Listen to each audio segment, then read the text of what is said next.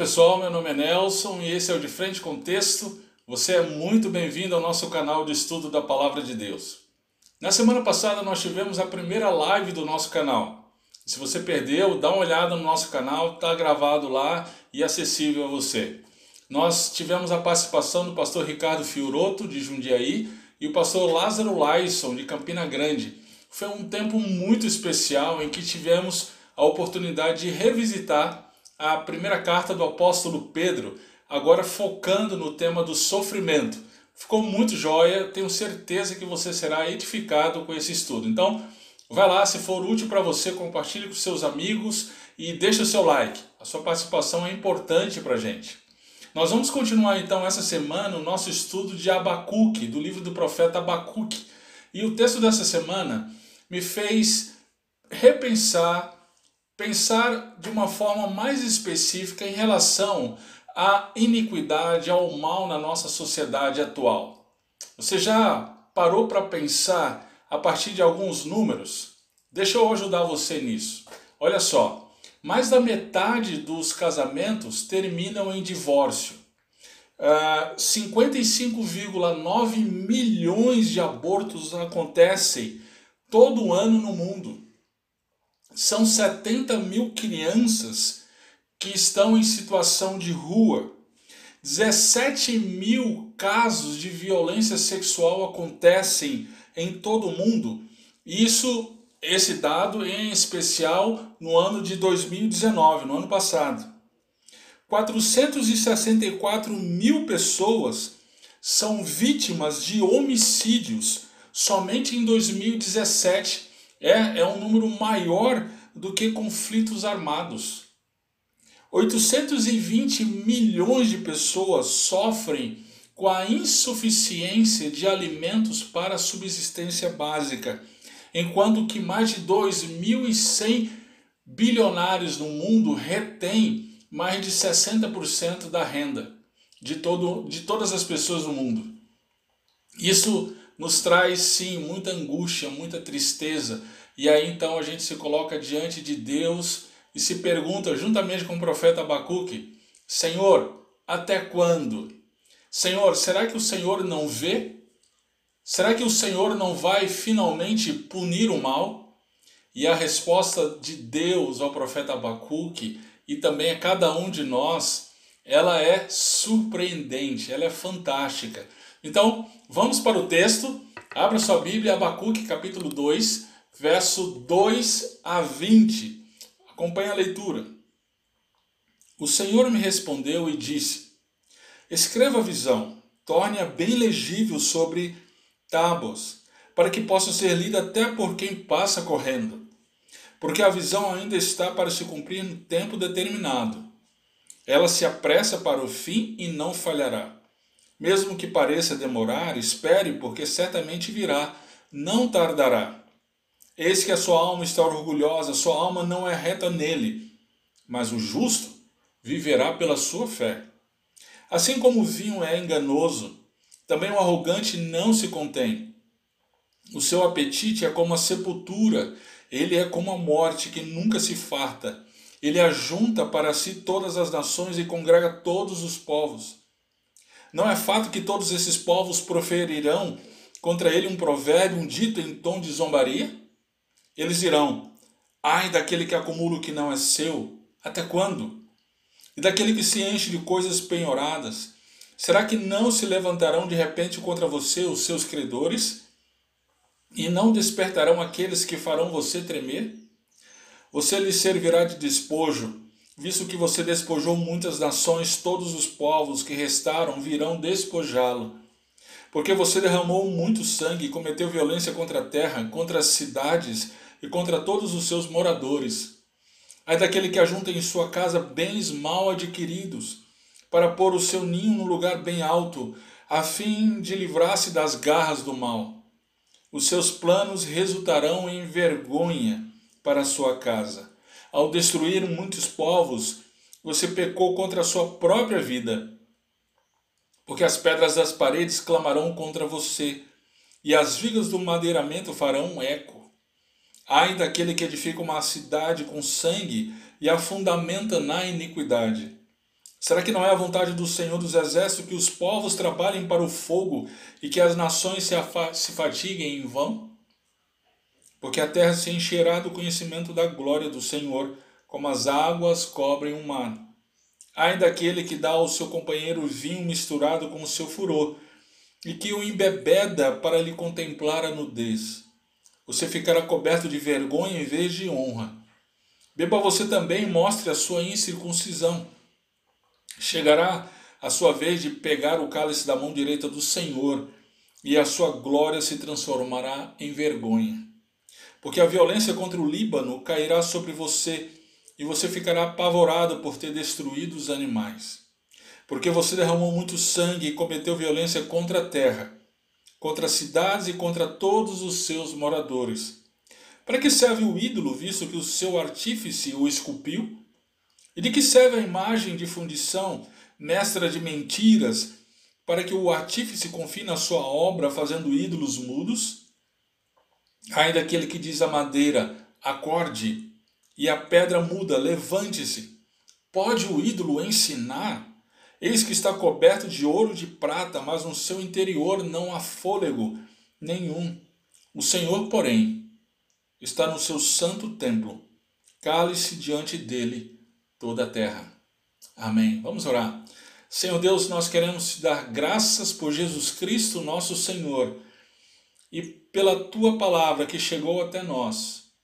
Nós clamamos que mais uma vez o Senhor fale conosco por meio da tua palavra, inclinando o nosso coração e mente ao Senhor.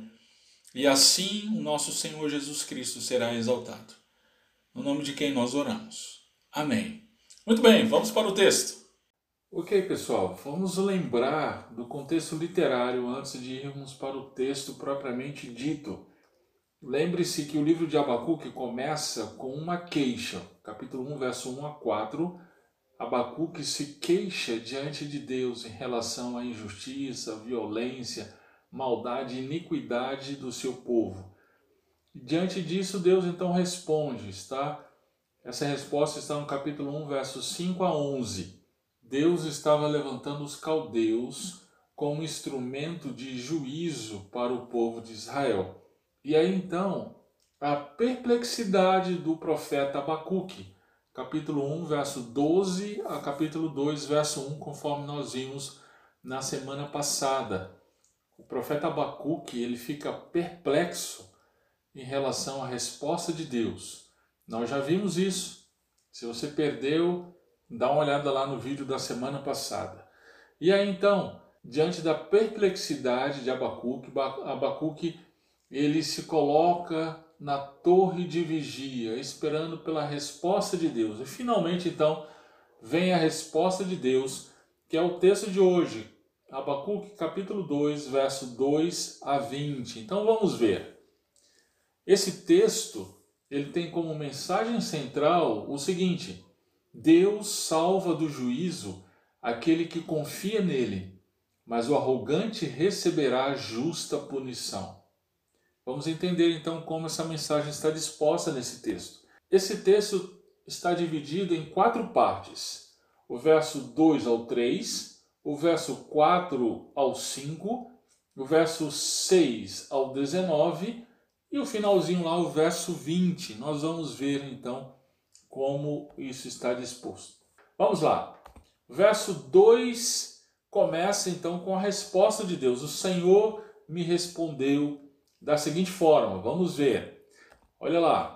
Deus manda Abacuque escrever, escreva a visão, né? torne-a bem legível, para que todos possam ler, mesmo quando passam correndo. A visão ela estava para acontecer no tempo determinado por Deus. Isso mostra a soberania de Deus. Deus é o Deus Todo-Poderoso e a história caminha de acordo com os propósitos dele. Né? Então, a visão aconteceria e não falharia. Mesmo que parecesse demorar, ela certamente aconteceria. Né?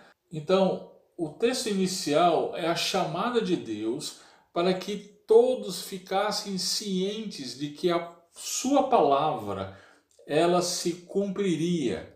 Então, uma vez registrada, ela serviria para gerações futuras de que o que Deus prometeu, isso ele iria cumprir. E aí então ele continua dizendo o seguinte, o verso 4 e o verso 5, é a segunda parte, né?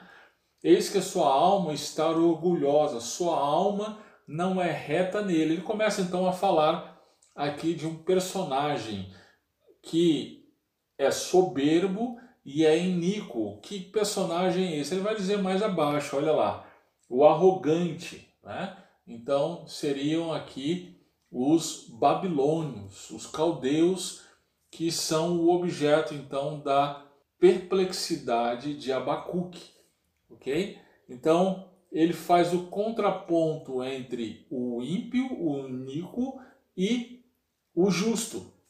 O justo, ao contrário, ele não é arrogante, ele vive por meio da sua fé. A palavra usada aqui para fé no original é emuná. Ela pode ser tanto traduzida como fidelidade como por fé. Algumas traduções optam por fidelidade. Eu prefiro a tradução da fé porque isso acompanha as citações do Novo Testamento. Três citações do Novo Testamento mencionam esse texto usando a palavra fé. Romanos 1:17, Gálatas 3:11 e Hebreus 10, 38 e 39 nós vamos ver um pouquinho mais à frente melhor o significado dessas citações, ok? Mas por hora a gente precisa então entender que enquanto o ímpio ele é arrogante, ele confia em si mesmo, ele confia nas suas habilidades e competências para as suas realizações iníquas, né? o fiel, o justo, ele confia tão somente no Senhor para a sua salvação. Essa é uma das declarações mais belas do livro do profeta Abacuque. Enquanto o ímpio ele é arrogante, o justo confia tão somente no Senhor. Amém.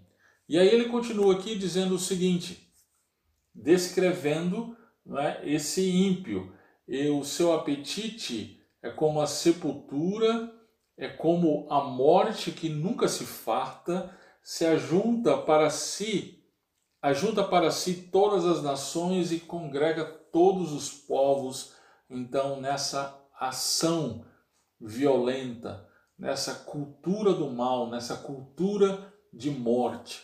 Né? E aí então ele continua o texto, e aí vamos para a terceira parte do texto, e ele continua agora proferindo os ais. Os ais são uma característica da literatura profética do Antigo Testamento. O vídeo de dicas de estudo do texto, nós estamos trabalhando ah, os subgêneros da literatura profética. Então dá uma olhadinha lá e você vai ver especificamente as características dos ais. Aqui basta dizer o seguinte: os ais, eles, enquanto estrutura, eles eram normalmente divididos em três partes: a acusação, a ameaça e a crítica. Ok? Nós vamos ver isso agora. Perceba que no verso 6 é bem interessante que ele diz que os povos que foram oprimidos, né, os povos que foram oprimidos pelos caldeus, eles profeririam contra ele um provérbio, um dito em tom de zombaria. É interessante isso, né? Essa é a justiça retributiva de Deus, conforme nós vimos na, na primeira resposta de Deus a Abacuque quanto a Israel. É a mesma justiça que está sendo aplicada também agora ao ímpio caldeu. Né? É interessante que a Babilônia caiu em 539 a.C., diante de uma coalizão entre os medos e persas. O Ciro o Grande, né, o persa, enviou contra a Babilônia um exército que conquistou a cidade sem muita luta e absolutamente rendida diante desse poderio. E aí, juntamente com Dario, o Medo, eles tomaram então de assalto a famosa cidade da Babilônia, 47 anos depois da conquista de Jerusalém. Ok? Então vamos ver aqui os ais. Vamos lá. O primeiro ai, ele profere então a acusação. Olha aí em vermelho, né? Acumula o que não é seu, se enche de coisas penhoradas. Ele está falando aqui de roubo, né? Os caldeus então tomavam de assalto então as nações e, e aí, então, diante da acusação, essa é a acusação, vem então a ameaça. Ah, será que não se levantarão de repente contra você os seus credores? Não despertarão aqueles que farão você tremer? Você lhes servirá de despojo. Né? E aí a crítica. Você despojou muitas nações, todos os povos que restaram virão despojá-lo. Você derramou muito sangue cometeu violência contra a terra, contra as cidades e contra todos os seus moradores. Então perceba aqui a estrutura do AI, né? Acusação, ameaça e crítica, ok? o primeiro AI então seria por conta do roubo que os caldeus praticavam, o roubo violento praticado pelos caldeus. O segundo ai vem em seguida, e refere-se à injustiça. Olha lá, vamos ver a acusação, né? Ajunta, ajunta em sua casa bens mal adquiridos para pôr o seu ninho num lugar bem alto, a fim de livrar-se das garras do mal. E aí, logo em seguida, a ameaça: seus planos resultarão em vergonha para sua casa. Ao destruir muitos povos, você pecou contra sua própria vida. E aí então vem a crítica, porque as pedras das paredes clamarão contra você e as vigas do madeiramento farão eco. Ok? Então vem aí uma crítica com a ameaça. Né? Em seguida, o terceiro ai em relação à violência, às mortes e crimes cometidos pela Babilônia. Né? Você edifica uma cidade com sangue Ai daquele que edifica uma cidade com sangue, fundamenta na iniquidade. E aqui vem um pouquinho diferente o verso 13 e 14 em relação à estrutura que a gente mencionou, mas essa diferença ela torna o texto ainda mais interessante. Né? O verso 13 ele trata do juízo contra a iniquidade e, e esse juízo diz respeito ao fato de que o trabalho do iníquo, ele é vão. Os esforços dos servos, então, da Babilônia, eles seriam em vão, eles não, não levavam a nada. Por quê? Nós conhecemos o Salmo 127, 1, né? Se o Senhor não edifica a casa, não guarda a cidade, em vão se esforçam aqueles que nela trabalham, em vão vigia a sentinela. Ok? Então, é, é isso que o verso 13 se refere. O verso 14 né, é um, um verso muito bem conhecido, mencionado aí em conferências missionárias, etc. Ele diz: Porque a terra se encherá do conhecimento da glória do Senhor, como as águas cobrem o mar. Mas o contexto aqui é o contexto de juízo. Eu gosto muito do Heber Campos Júnior quando ele mencionando esse texto, ele diz o seguinte: todas as glórias da civilização babilônica, simbolizadas pelos jardins suspensos, seriam substituídos pela glória do Senhor que encheria toda a terra. Né? A glória aqui seria então o juízo de Deus levado à Babilônia, né? levado aos caldeus por conta da iniquidade. Então, o conhecimento do Senhor e o temor do Senhor seriam levados então por conta da sua justiça. É isso que o texto então está dizendo. O quarto ai refere-se à corrupção. Olha lá a acusação, né? Dá ao seu companheiro vinho misturado com o seu furor e que o embebeda para lhe contemplar a nudez né? E aí então a ameaça ficará coberto de vergonha em vez de honra. Né? Chegará a sua vez de pegar o cálice da mão direita do Senhor, Né? Essa seria então a ameaça. E aí a crítica, né? a violência contra o Líbano cairá sobre você, é a crítica aqui com a ameaça, né? É, e você ficará apavorado por ter destruído os animais, porque você derramou muito sangue e cometeu violência. Então, aqui está a crítica do quarto ai. E o quinto ai, verso 19. Interessante que esse quinto ai ele começa com a crítica. No verso 18, ele fala da idolatria, né? É, porque serve o ídolo, visto que o seu artífice o esculpiu. Então ele está ah, criticando aqui a idolatria, lá mais na frente, no verso 19. Pode o ídolo ensinar? Né? E aí então no 19 vem então o ai propriamente dito com a acusação, né? Ai daquele que diz a madeira, corde e a pedra muda, levante-se. Né? Esse ai, então, ele tem a acusação né? e a crítica. Né? Parece que a ameaça está no próprio fato da inutilidade do ídolo. Né? Isso torna o texto então ainda mais interessante. Esses cinco ais então falam de roubo, injustiça, homicídios, corrupção e idolatria. E Deus então iria julgar toda essa iniquidade dos caldeus.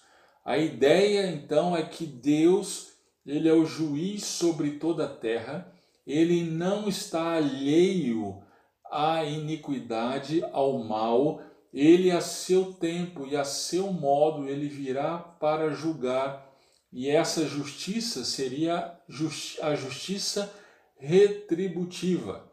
E aí o texto conclui no verso 20 dizendo: O Senhor, porém, está no seu santo templo, cale-se diante dele toda a terra.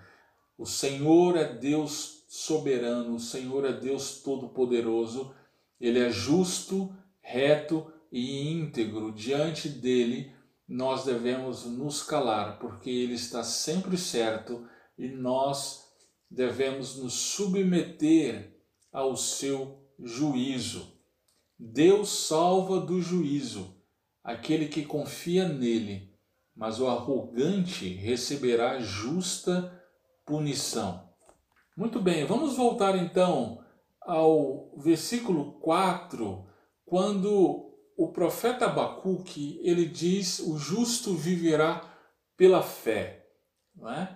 Ali então, nesse texto, ele está dizendo que Deus salva, então, do juízo aquele que crê nele, que confia nele, mas o arrogante receberá justa punição o Novo Testamento menciona esse texto. Nós não teremos tempo de trabalhar aí as três citações, né? Romanos 1, Gálatas 3 e Hebreus 10. Nós vamos hoje nos concentrar exclusivamente em Romanos, capítulo 1, verso 17. Por que que Paulo ele cita esse texto quando ele escreve aos Romanos? Perceba o seguinte, o que Abacuque diz é que Deus virá para julgar toda a iniquidade. E aquele que tem fé nele será salvo, mas o iníquo, o injusto, o ímpio, que permanece na sua arrogância, não se arrependendo e não confiando no Senhor, esse receberá julgamento justo. Bem, diante disso, tem a possibilidade de entender por que, que Paulo ele vai mencionar esse texto. Não é? Lá em Romanos, capítulo 1, verso 17, ele diz: Pois não me vergonho do Evangelho, porque é o poder de Deus para a salvação de todo aquele que crê, primeiro do judeu e também do grego, porque a justiça de Deus se revela no Evangelho, de fé em fé, como está escrito: o justo viverá por fé. Paulo então menciona Abacuque porque Abacuque aponta para o Evangelho. No capítulo 1 de Romanos, no verso 18, o apóstolo Paulo ele vai dizer que Deus ele está irado do céu contra toda impiedade e injustiça dos seres humanos, que por meio da sua injustiça suprimem a verdade. Não é? E aí Paulo então vai esclarecer que todos nós estamos debaixo do pecado. Todos nós pecamos contra Deus, todos nós nos rebelamos contra Deus. E aí, por causa disso, Deus está irado e ele vem com justiça a seu tempo determinado. Pode parecer, veja como a mensagem parece com Abacuque, não é? Porque Abacuque estava apontando para essa realidade. Pode parecer demorado, mas a justiça de Deus, o juízo de Deus certamente vem. O que fazer para escapar dessa justiça? O que fazer para não não experimentar da ira de Deus? Só existe uma forma. Paulo vai dizer isso aos Romanos no capítulo 3, verso 20 em diante. Olha lá. Porque ninguém será justificado diante de Deus por obras da lei, pois pela lei vem o pleno conhecimento do pecado. Perceba, a lei ela não nos salva. Procurar ser bons não nos salva. O que que nos salva? Verso 21, mas agora sem a lei, a justiça de Deus se manifestou sendo testemunhada pela lei e pelos profetas é a justiça de Deus mediante a fé em Jesus Cristo, para todos e sobre todos os que creem, porque não há distinção, pois todos pecaram e carecem da glória de Deus, sendo justificados gratuitamente por sua graça, mediante a redenção que há em Cristo Jesus, a quem Deus apresentou como propiciação no seu sangue mediante a fé. Perceba então aqui os mesmos temas de Abacuque Deus, ele é santo, ele é justo, ele é reto e nós, seres humanos, somos pecadores, somos iníquos. Então, diante disso, ele vem com justiça. A seu tempo, ele, o Deus santo, justo, reto, ele vem com justiça. E só há uma forma de então ser salvo da, do juízo de Deus é confiando na provisão de Deus para a nossa salvação. O seu próprio filho, que experimentou o juízo de Deus, ele experimentou a ira de Deus estando na cruz do Calvário. E quando nós então confiamos nele, nós nos colocamos nos cuida aos cuidados dele. Ele é o perdão dos nossos pecados. Ele é a provisão do bom Deus para o perdão dos nossos pecados. Perceba então como Abacuque, ele na verdade ele está apontando para o evangelho, né? Deus salva do juízo aquele que confia nele, mas o arrogante receberá justa punição. Vamos pensar em algumas coisas diante disso. Deus salva do juízo aquele que confia nele, mas o arrogante receberá justa punição. Queridos, Deus, ele é soberano, ele é todo poderoso, ele tem as nações e a história humana em suas mãos. E ele é justo, íntegro, reto, santo, santo, santo. E nada passa desapercebido diante da sua santidade, da sua integridade.